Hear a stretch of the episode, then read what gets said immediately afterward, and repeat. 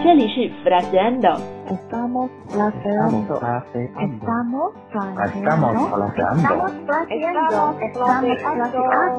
Estamos fraseando. Estamos fraseando. Estamos fraseando. Esto es Fraseando. ¿Cómo te voy a decir? Hola, soy Tony, bienvenidos de nuevo a Fraseando。嗨，欢迎回来，我是 Lucia。今天的句子非常适合有拖延症的人，我们一起来看一下。 Veamos la frase de hoy. Voy a hacer hoy lo que tenía que haber hecho antes de ayer.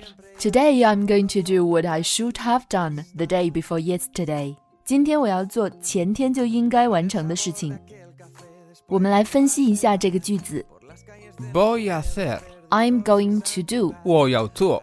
其中 Voy a 就是 going to 要去、将要的意思。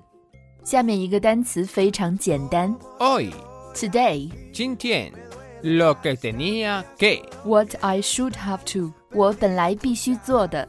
其中 que 引导了一个从句，它的作用就是英语里面的 what tenía que， should have to，不得不它是 tener que。 have to 的过去未完成时， pretérito imperfecto. 后面的 Haber hecho 就是 have done，已经做了。所以这个部分 lo que tenía que haber hecho. 的意思就是 what I should have done。最后就是一个关键词 Antes de ayer. the day before yesterday。 Tientien. 我们再来听一遍完整的句子，Let's listen to the sentence again。 Voy a hacer hoy lo que tenía que haber hecho antes de ayer. ¿Os habéis encontrado con esta situación? 这句话描述的场景是不是非常熟悉呢？如果你也有拖延症，这样的事情一定没有少做吧？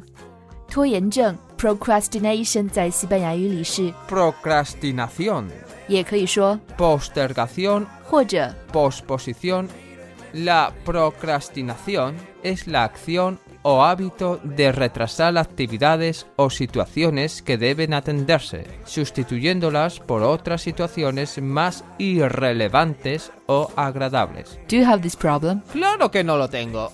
¿Y tú? 好吧，你尽管不承认好了，反正现在我们是没有拖延症的。